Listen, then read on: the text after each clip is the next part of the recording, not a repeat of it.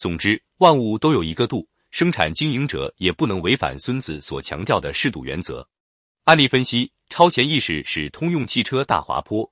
美国通用汽车股份有限公司是全世界最大的汽车公司，它生产很多世界名牌汽车，例如卡迪拉克、雪佛兰等。一九八八年，它的销售额为一千一百二十点一八亿美元；一九八九年，一千二百六十九点三亿美元，保持着世界最大的汽车生产者的地位。然而，随着一九八一年一月登上通用汽车股份有限公司董事长宝座的罗杰·史密奇推行的革新，实际上已经把这个公司推上了衰落的道路。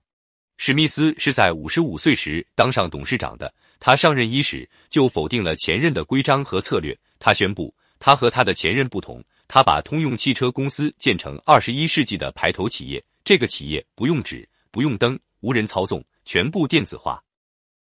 为此，他采取一系列的革新措施。他的措施是围绕二十一世纪企业的总目标进行的。凡是符合这个标准的，哪怕和汽车业无关、财务、生产状况很差的企业，他也大量兼并吃进。不管是何处的尖端技术，我们发现了就要买进来。这样才能实现飞跃。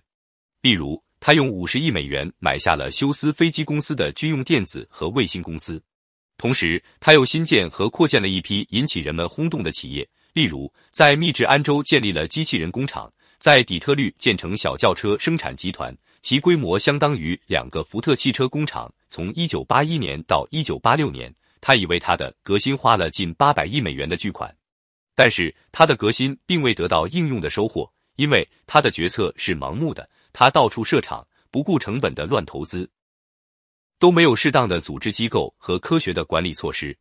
他收购的休斯飞机公司原来是靠免税运营的。他收购时，因为要与福特、波音两家竞争，所以以休斯资产的五倍报价击败了福特和波音。但是收购后的三年，由于没有科学的管理，休斯公司一直处于混乱的无政府状态。正因为这样，不很长的时间，后果显现了。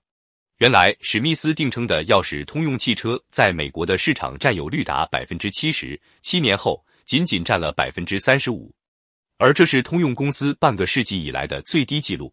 在史密斯革新前，通用公司的轿车的占有率为百分之四十七，而七年后却降为百分之三十五，利润率也逐年降低，头三年就下降了百分之三十五。更加严重的是。公司与工人的对立日趋严重，这是史密斯为了要与日本竞争，必须降低劳动力成本，于是只能采取不断裁员的办法来实现的。这当然引起工人们的不满，因而罢工、代工就先后出现了。总算，史密斯在严酷的现实面前认了输，后来采取了种种收缩的办法来挽回大滑坡的败局。通用汽车公司这个企业巨人慢慢开始复苏。但是，这个挫折大大制约了通用公司的发展。